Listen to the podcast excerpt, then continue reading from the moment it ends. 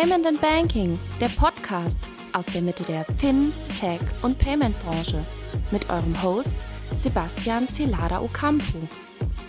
Herzlich willkommen zu einer neuen Ausgabe des Payment and Banking Fintech Podcasts. Heute widmen wir uns dem Thema De-Risking, worauf Finanzinstitute achten müssen. Wir werden uns heute ein bisschen darüber unterhalten, wie De-Risking Geschäftsmodelle bedroht und welche Lösungen es gibt. Und als Experten haben wir heute dabei Timo Zwetz. Er ist Geschäftsführer Deutschland und Head of Institutional Banking Dach bei Banking Circle.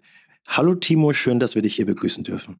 Hallo Sebastian, grüß dich. Vielen Dank, dass ihr mich heute bei euch habt. Ja, freut uns auch. Und damit unsere Zuhörer ein bisschen besseren Eindruck von dir und auch von dem bekommen, was Banking Circle so treibt, stell doch gerne mal sowohl dich als auch das Unternehmen vor.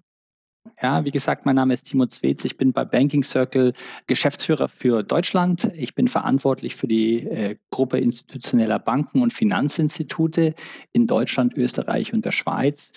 Und äh, selber blicke ich zurück auf knapp 19 Jahre Banking ähm, auf, ähm, der Berat, auf der Beraterseite, also immer Client-Facing. Ich war zuständig für den Bereich Debt Capital Markets ähm, und das habe ich bei verschiedenen Großbanken gemacht, äh, angefangen bei der Dresdner Bank, äh, über die Royal Bank of Scotland, UBS, Standard Chartered und zu zum Schluss hier in München die, bei der Bayern LB. Also im Endeffekt äh, Schwerpunkt Fremdkapital, Kapitalmarktprodukte, Strukturierung, Nachhaltigkeit etc. Und äh, jetzt mache ich mal eine Pause, denn du und deine Hörer fragen sich sicherlich, äh, warum man denn von äh, so einer Seite auf die Fintech-Seite gewechselt ist. Ähm, und da habe ich ja äh, auch eine gute Antwort, denn ich bin immer einer gewesen, der ganz gerne macht das, was mir Spaß macht. Ich bin auch immer eher einer, der dort ist, wo die Action ist. Äh, sonst wird es mir zu langweilig. Und am Ende des Tages als, als äh, Kundenmann ist mir eins wichtig. Ähm, ich möchte Kunden helfen, sich zu verbessern. Ich möchte, äh, dass Kunden sich richtig aufstellen, nachhaltig aufstellen und eine gute, ehrliche Beratung bekommen. Ja. Und da bin ich auch die letzten 20 Jahre ganz gut gefahren äh, auf der Banking-Seite. Aber das äh, Investmentbanking, so wie vieles im Banking, hat sich natürlich verändert. Wir haben Standardisierungen gesehen, wir haben Plattformen gesehen, die reingekommen sind. Das Ganze wurde automatisiert. Und äh, don't get me wrong, das ist super. Ja, das ist perfekt für den Kunden. Ja, das heißt, die Prozesse können optimiert werden, die Kosten können reduziert werden, etc. Aber mir persönlich ist da zu viel Dynamik verloren gegangen. Und auch das Thema Risiko und Risiko äh, Bereitschaft ähm, hat zum Teil meine Entscheidung beeinflusst. Wir werden ja heute noch äh, drüber sprechen. Und äh, ja, ich würde jetzt einfach mal weitergehen und äh, nahtlos auch so Banking Circle äh, vorstellen, denn äh, ist jetzt auch kein Name, den man in den Nachrichten regelmäßig liest, denn wir sind eigentlich am Backend unterwegs. Wir sind eine 2013 gegründete äh, Bank, Fintech-Bank sage ich immer, wir sitzen in Luxemburg, London, Kopenhagen und ich selber sitze hier in München mit einem Team. Und äh, unsere Mission ist es, den Zahlungsverkehr zu revolutionieren. Ja, das alte System zu entstauben und zu optimieren, sage ich immer. Und ähm, Kunden, die es natürlich wollen, ähm, auch einen Zahlungsverkehr, ein modernes Zahlungsverkehr äh, zu stellen äh, und ihn nicht den Stuhl vor die Tür zu stellen, weil zu wenig Erträge, zu großer Aufwand etc. Unser, unser Chef, der Anders Lacour, unser Gründer, der sagt, äh, in dem Zusammenhang spricht er nämlich immer von finanzie finanzieller Inklusion. Ähm, das heißt, jeder soll Zugang zum Markt bekommen. Ähm, da soll es keine Ausnahmen geben, weil die vielleicht nicht groß genug sind, nicht zu genügend Cross-Selling-Möglichkeiten ergeben. Und ja, unser Ansinnen ist wirklich, dass wir uns auf unsere Partner konzentrieren und äh, ihnen auch einen Ausweg aus dieser Negativspirale geben, äh, in dem ja viele Banken sind, dieser Konsolidierung. Ähm, wir wollen, dass sich die Partner auf, aufs Kerngeschäft konzentrieren und wieder wachsen können. Das Ko Konzept ist sehr erfolgreich. Ja, also 2021 haben wir über 250 Milliarden an äh, Zahlungsvolumina exekutiert über unser System. Äh, das Ganze fast fehlerfrei. Ja, also dieses STP-Rate, Straight-Through Pass Rate heißt es, ist 99,8 Prozent bei uns. Das ist eine, eine tolle Zahl. Das äh, zeigt dir, wie effizient und wie technologisch äh, top wir aufgestellt sind. Und wir haben monatlich circa 12 bis 13 Millionen Einzelzahlungen aktuell im System. Wir arbeiten mit über 200 regulierten äh, Financial Playern zusammen. Da dir mal ein, ein, ein Gefühl zu geben, also das sind natürlich Banken, Asset Manager, Acquirer, PSPs, Marketplätze etc. Aber noch ein bisschen mehr Fleisch an den Knochen zu bekommen, also mal Namen zu sagen, das ist ein Stripe, das ist ein Alibaba, das ist ein Paysafe, das ist ein Walmart, WeWork, Coinbase, SEB, Citibank, DBS, US Bank, Crown Agents und so weiter und so weiter. Also es ist eine Riesenliste von, von Top äh, die unseren Service momentan schon nützen. Und da sind wir auch sehr stolz drauf. Und äh, wie machen wir das natürlich? Auch fragt sich natürlich auch der eine oder andere, was macht ihr denn? Ja, äh, so anders. Also erstmal sind wir natürlich Spezialist. Ja, also bei uns gibt es nicht den Zwang, hier irgendwo noch einen Loan abzuschließen, Cross-Sell zu machen. Ähm, und im Zweiten sind wir natürlich eine Tech-Bank, wenn du so willst. Äh, wir haben sehr, sehr effiziente Systeme. Die Zahlungsverkehrstechnologie ist zum Beispiel 100 Prozent auf der Cloud. Und unser Ansatz ist es, direkten Zugang zu Clearing-Netzwerken und Zentralbanken äh, zu geben, also einen maßgeschneiderten Ansatz, äh, keine Umwege mehr zu fahren, äh, dieses alte System, das ja oft mal mit Rebates etc. funktioniert, äh, zu entstauben, sondern transparent zu sein. Und das Ganze machen wir mit drei Produktgruppen. Das ist der Zahlungsverkehr, das sind Konten und das ist der Währungstausch. Das heißt, wir sind nicht nur innovativ, sondern äh, unser Tech-Setup ist natürlich auch äh, sehr schnell, sicher und wie vorhin schon gesagt, nahezu fehlerfrei. Und wir sind nahe, nahe, nahe äh, unschlagbar günstig. Ähm, was will man da mehr, sage ich. Ja. Wir reden über Gefahr De-Risking und äh, wie De-Risking die Geschäftsmodelle bedrohen kann und welche Lösungen es für Banken unter anderem gibt. Ja, Auslöser für ähm, die große, ich nenne sie jetzt mal De-Risking-Welle, war ja vor allem die Finanzkrise 2008 und damit die damals verhängten Geldstrafen für mehrere Großbanken aufgrund von unter anderem Geldwäsche. Du warst ja da sozusagen in, in der Front Row damals, wie du schon angedeutet hast. Wie hast du die Entwicklung miterlebt damals? Ja, ähm, war spannend. Ähm, 2008, da ist es ja wirklich zur Sache gegangen. Da war ich damals bei der Royal Bank of Scotland in London. Die hat sich an der Übernahme der ABN versucht, äh, unter meinem damaligen Chef, dem Frank Goodwin. Und das ist für mich eigentlich ein sehr gutes Beispiel für übermäßigen Risikoappetit. Das äh, ist ja auch äh, Schwerpunkt unseres heutigen Dialoges. Ähm, da hat man einfach betriebswirtschaftlich äh, falsch die Situation, gewisse Geschäfte eingeschätzt. Und ähm, muss man fairerweise sagen, man hat es auch machen können, weil regulatorische Leitplanken einfach gefehlt haben. Und eine, eine Lehre aus dieser ganzen Liquiditätskrise 2008 war natürlich, dass der Regulator signifikant Änderungen von den Banken gefordert hat. Ähm, sie sind verpflichtend umzusetzen und bis heute weiterhin ähm, signifikant Banken beeinflusst, äh, wie sie Risiko betrachten und wie sie ihr Geschäft betrachten. Alles richtige Initiativen ähm, die damals initiiert worden sind. Ähm, allerdings hätte ich mir heutzutage auch so ein bisschen mehr Harmonisierung gewünscht, damit es so ein bisschen in die globale Welt besser reinpasst und dass man nicht sagt, man spielt Europa gegen die, die USA aus. Das Thema ähm, Geldstrafen, du hast es ja schon angesprochen, das ist natürlich äh, querbeet äh, über verschiedene Bereiche zu betrachten. Ähm, das hat angefangen mit manipulierten Zinssätzen, Steuerhinterziehung, faule Hypotheken, Papiere etc.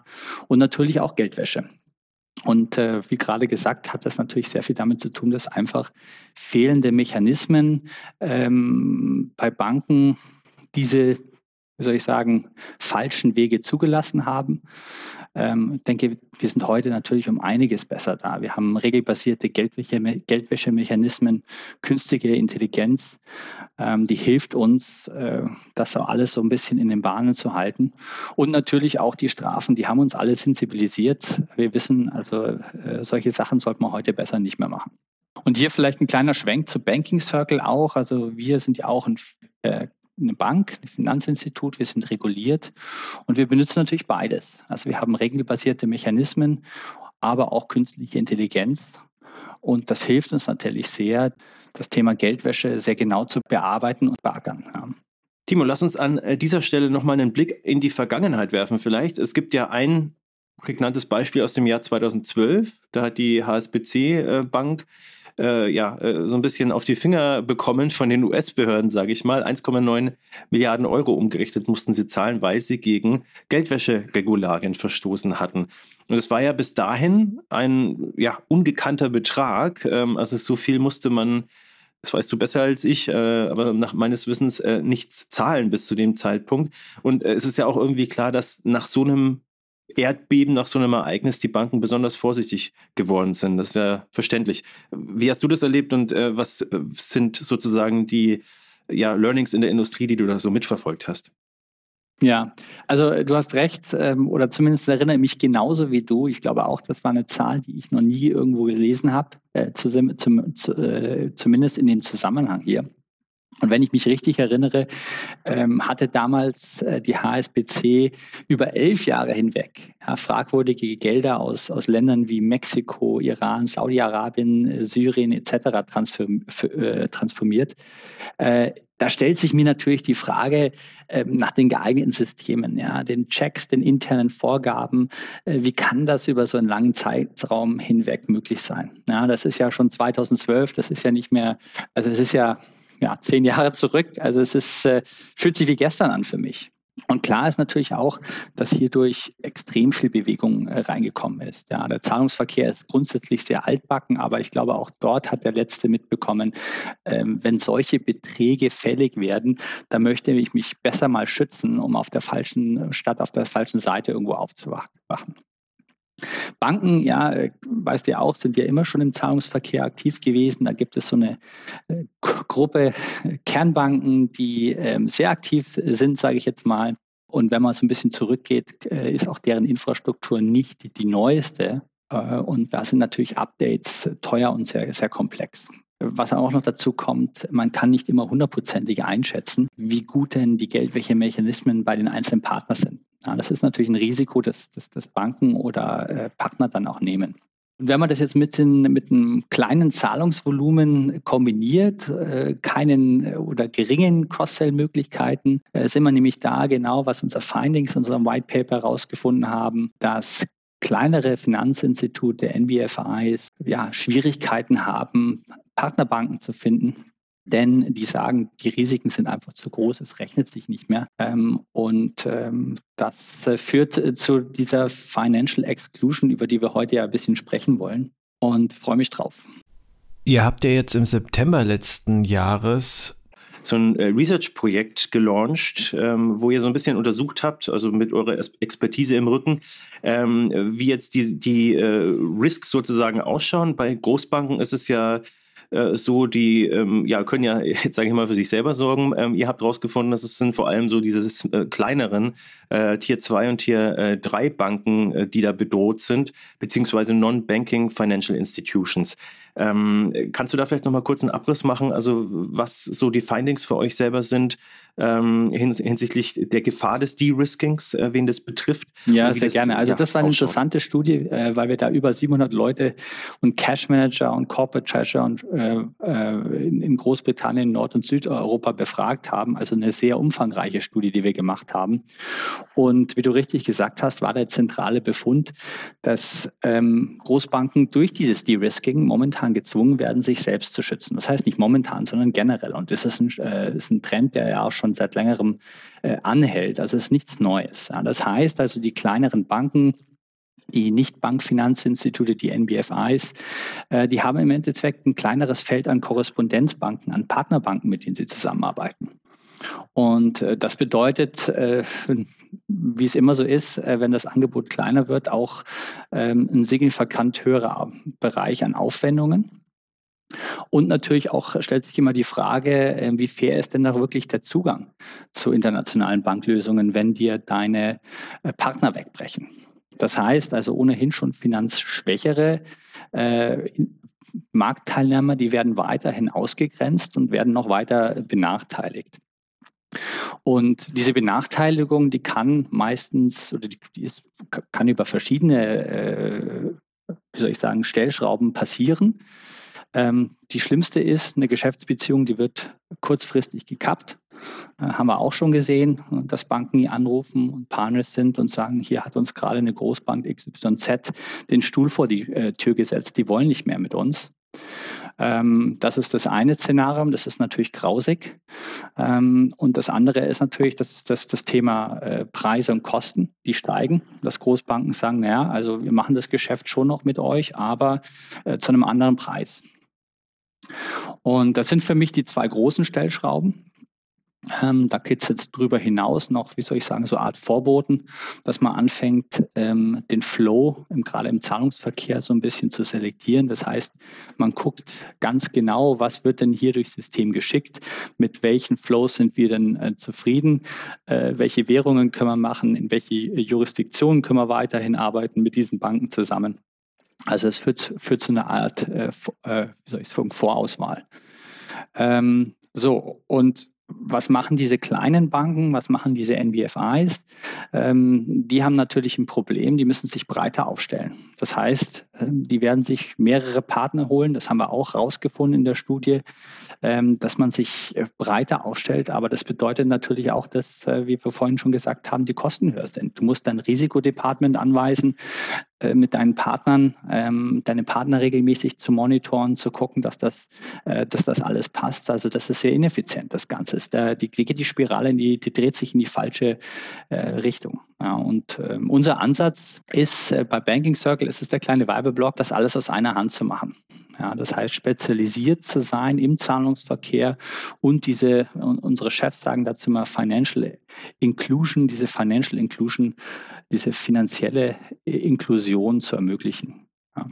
Jetzt äh, wäre ich ganz dankbar, wenn du auch noch mal ein konkretes Beispiel oder zwei, ähm, wenn, wenn du kannst und wenn du darfst, sozusagen äh, zu nennen. Du hast es ja jetzt im Abstrakten schon sehr gut ähm, abgerissen, also was, was die Problematik ist, aber wie wirkt sich das denn dann im Alltag äh, konkret aus?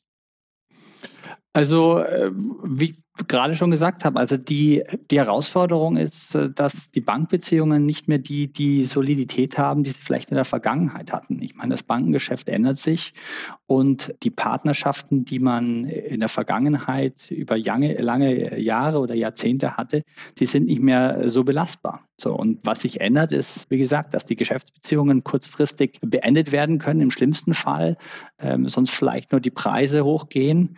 Ähm, und wenn man die, die, die ein bisschen weiter weiterspinnt, äh, was beheißt denn das für den, für den Bankpartner, für den NBFI, dass der teurere Kosten weitergeben muss an den Endkunden, ähm, dass der vielleicht nicht mehr das gesamte Produktportfolio anbieten kann und er sich vielleicht auch irgendwo ins Ausmanövriert bei seinen Kunden. Also das ist genau so eine, so eine Abwärtsspirale, die man eigentlich vermeiden äh, möchte. Man möchte ja in die andere Richtung gehen und sagen, man möchte irgendwo nach, nach vorne arbeiten. Wie kann ich Kunden gewinnen? Wie kann ich mich breiter aufstellen? Wie kann ich mehr relevant für den Endkunden sein? Weil darum geht es ja. Ja, wir sind ja alle im gleichen Geschäft. Äh, es geht um den Endkunden und dem müssen wir den besten Service bieten. Und äh, wie kann es dann konkret aussehen, also so ein Lösungsansatz dann? Also ihr habt ja euch ja bei Banking Circle äh, Gedanken gemacht. Ihr äh, seid ja auch dazu da, für die Banken als Partner, um ja, Lösungen unter anderem eben dafür zu finden. Was ist euer Ergebnis, zu dem ihr gekommen seid? Der Endverbraucher hat natürlich die, die beste Option. Ja. Der kann einfach die Bank wechseln, der kann woanders hingehen. Ähm, gibt ja auch genügend Anbieter da draußen, die zum Beispiel äh, Cross-Border-Zahlungen ähm, günstig, schnell und effizient äh, anbieten können. So, aber das hilft der Bank nicht wirklich ähm, oder das hilft dem NBFI nicht wirklich. Der will ja den Kunden haben und halten und haben. Ähm, was sollte man jetzt wirklich tun? Also ich glaube, im ersten Sinne muss man sich wirklich mal äh, gegenseitig in die Augen gucken und sagen, ähm, welche Partner habe ich denn hier momentan äh, bei mir äh, im Setup? Sind die bereit für eine langfristige Beziehung mit mir, ja, als vielleicht Zweit- und Drittligisten oder als Spezialist. Also ich finde immer so Zweit-, Drittligist, da denkt man immer irgendwo an ja, schlechtes Fußball, aber ich, ich möchte damit auch sagen, dass diese Zweit- und Drittligisten ja auch Spezialisten sein können, die vielleicht nicht die Volumen stemmen, die Großbanken machen. Ja. Also am Ende des Tages geht es darum, dass man sich irgendwo äh, Leute sucht, ähm, Partner sucht, die einen fit für die Zukunft machen. Äh, weg von dem alten Denken, weg von diesem Netzwerkdenken. Da verändert sich einfach zu viel. Man muss auf neue Trends zu, äh, setzen. Und wenn ich jetzt einfach mal so ein bisschen weiterreden darf, fit für die Zukunft, das sind für mich ja so drei, vier Punkte, die relevant sind. Also grundsätzlich wenn ich mir jemanden an, wenn ich einen Rat geben darf, ich würde immer sagen, guckt euch äh, jemanden an, der spezialisiert ist, der Zahlungsverkehrsspezialist ist. Ähm, denn oft ist es ja so, dass Großbanken dieses Geschäft ja quersubventionieren. Das heißt, ähm, das ist einer von vielen Produktsilos. Ähm, da wird Cross-Sell gemacht damit sich wirtschaftlich trägt. Die, die Setups der Großbanken, die sind teuer und äh, die sind jetzt auch nicht wirklich effizient, aber man hat sie trotzdem. Und ähm, wenn man sich in so, einer, in so einem Setup befindet und dann, wie gesagt, Zweit- und Drittligist oder Spezialist ist und nicht mehr dieses Cross-Sell macht, dann ähm, muss man sich natürlich die Frage gefallen lassen von seinem Counterpart, äh, wo bleibt der Cross-Sell? Welche Möglichkeiten haben wir, das, das Geschäftsmodell hier nach, nach vorne zu bringen oder den Revenue nach vorne zu bringen? So, das ist Nummer eins. Nummer zwei ist, ich glaube, auch eine Modularität ist sehr wichtig. Ähm, eine Zweit-, Drittligistenbank oder auch äh, Spezialisten, ähm, die wollen ähm, auch jetzt keine großen Investitionen in IT oder sonst was machen. Die wollen eine, eine, eine Plug-and-Play-Lösung haben, äh, die auch skalierbar ist und keinen extra Aufwand auf deren Seite oder in der, in der Integration verursacht. Das heißt, also ganz konkret bei uns zum Beispiel, wenn wir sagen, hey, äh, wir sind Zahlungsverkehrsspezialist, ihr könnt ganz normal mit Swift oder API mit uns connecten, dann merke ich da, da äh, auf der anderen Seite, da geht dann wirklich, ach Gott sei Dank, ja, durch den Raum. Also das, das heißt aber auch auf der anderen Seite, wenn man, wenn man solche Partner hat, man hat auch die Flexibilität. Das heißt, wenn man da nicht mehr zusammenarbeitet, einfach weiterzuziehen. Ja. Ähm, dritter Punkt, äh, auch sehr wichtig, natürlich die Betriebswirtschaftlichkeit des Ganzen. Das heißt, wie effizient äh, ist der Setup? Ja, habe ich irgendwelche Skaleneffekte? Kann ich, kann ich, kann ich irgendwie Monitor verbessern? Das ist auch ein Punkt, den wir hier bei Banking Circle sehr stark ähm, fokussieren. Das heißt, eine, eine, Kostenoptimierung am ganzen, am Ende des Tages. Ja, und natürlich auch die Operations zu optimieren. Und vierter Punkt, ähm, ich habe auch, wenn ich von Zukunft spreche, ähm, es wird nicht mehr alles händisch sein. Ja? Wir werden Technologieplattformen haben, die äh, für gewisse Produkte spezialisiert sind. Ja, also gerade für, sagen wir mal, Auslandszahlungsverkehr, Instantzahlungen, äh, äh Fehlerhäufigkeiten, äh, das muss alles optimiert werden, damit man wirklich ähm, Effizienzen heben kann und am Ende des Tages auch dem Kunden was bieten kann. Und da sehe ich auch bei vielen alten Spielern ein Thema, denn äh, da spricht man, da, da, da, arbeitet man noch mit sehr, sehr alten äh, IT-Infrastrukturen äh, zusammen oder auf diesen, auf diesen Infra Infrastrukturen arbeitet man zusammen und die sind komplex ja, und die sind auch sehr, sehr, sehr fehleranfällig. Wenn es Upgrades gibt, dauert es Ewigkeiten, bis man das umsetzen kann. Ich werfe jetzt da einfach mal ISO 222 rein. Äh, das ist ein Thema, das bis 25, 2025 umgesetzt werden muss. Äh, das ist alles nicht so einfach. Ja, das heißt, ähm, ja, wie gesagt, nochmal zusammengefasst, grundsätzliche Einstellung im Zahlungsverkehr, die Modularität, ähm, die Betriebswirtschaftlichkeit und die Technologie sind für mich vier wichtige Punkte, die man ähm, so Art Checkboxenartig äh, einfach abklappern sollte, wenn man sich neue Partner aussucht. Unter diesem Problem leiden ja jetzt auch vor allem Privatpersonen und Unternehmen.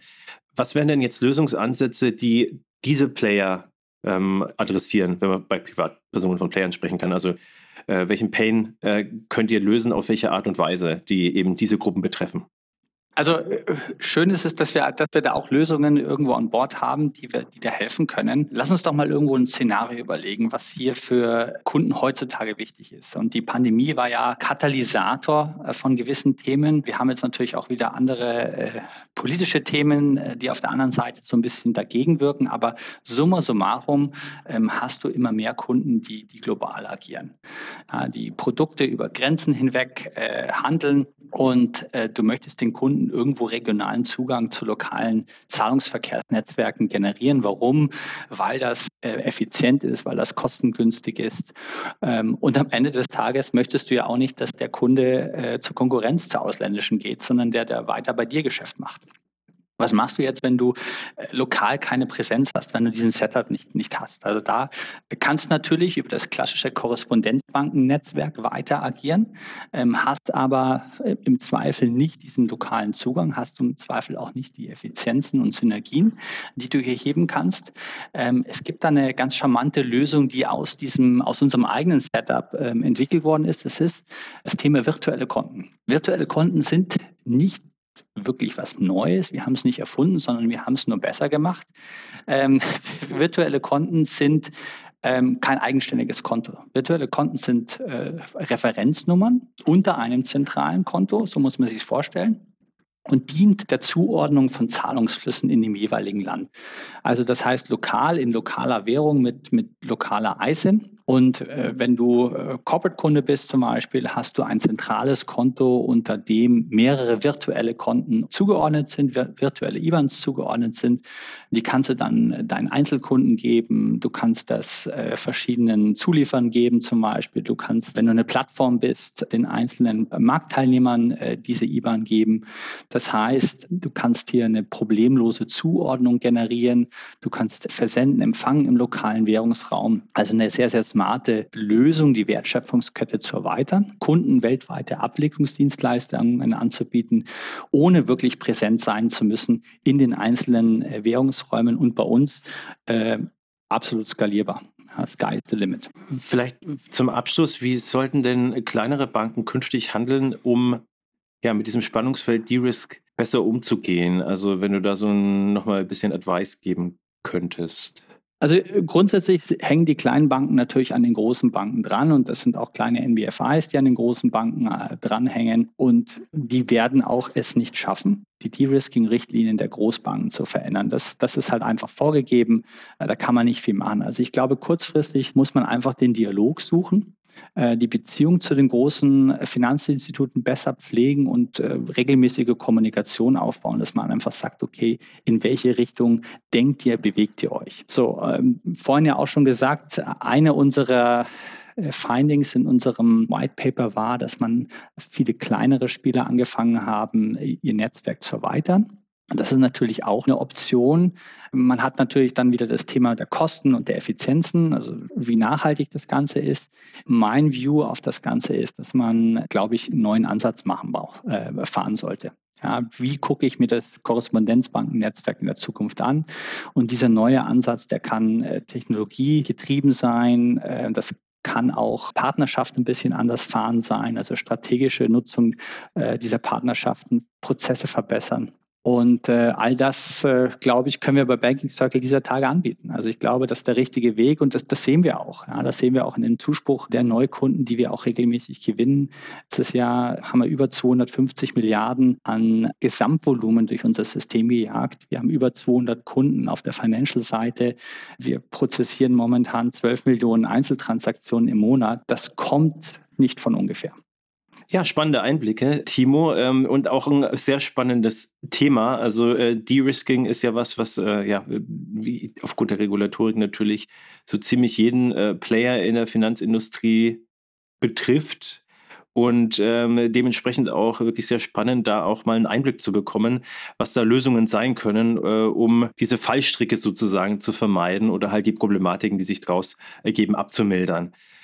Jo, dann äh, bleibt mir nur noch zu sagen, äh, schön, äh, dass du äh, bei uns Gast warst. Äh, gerne auch in der Zukunft mal wieder. Und ähm, ich freue mich, wenn wir uns das nächste Mal hören.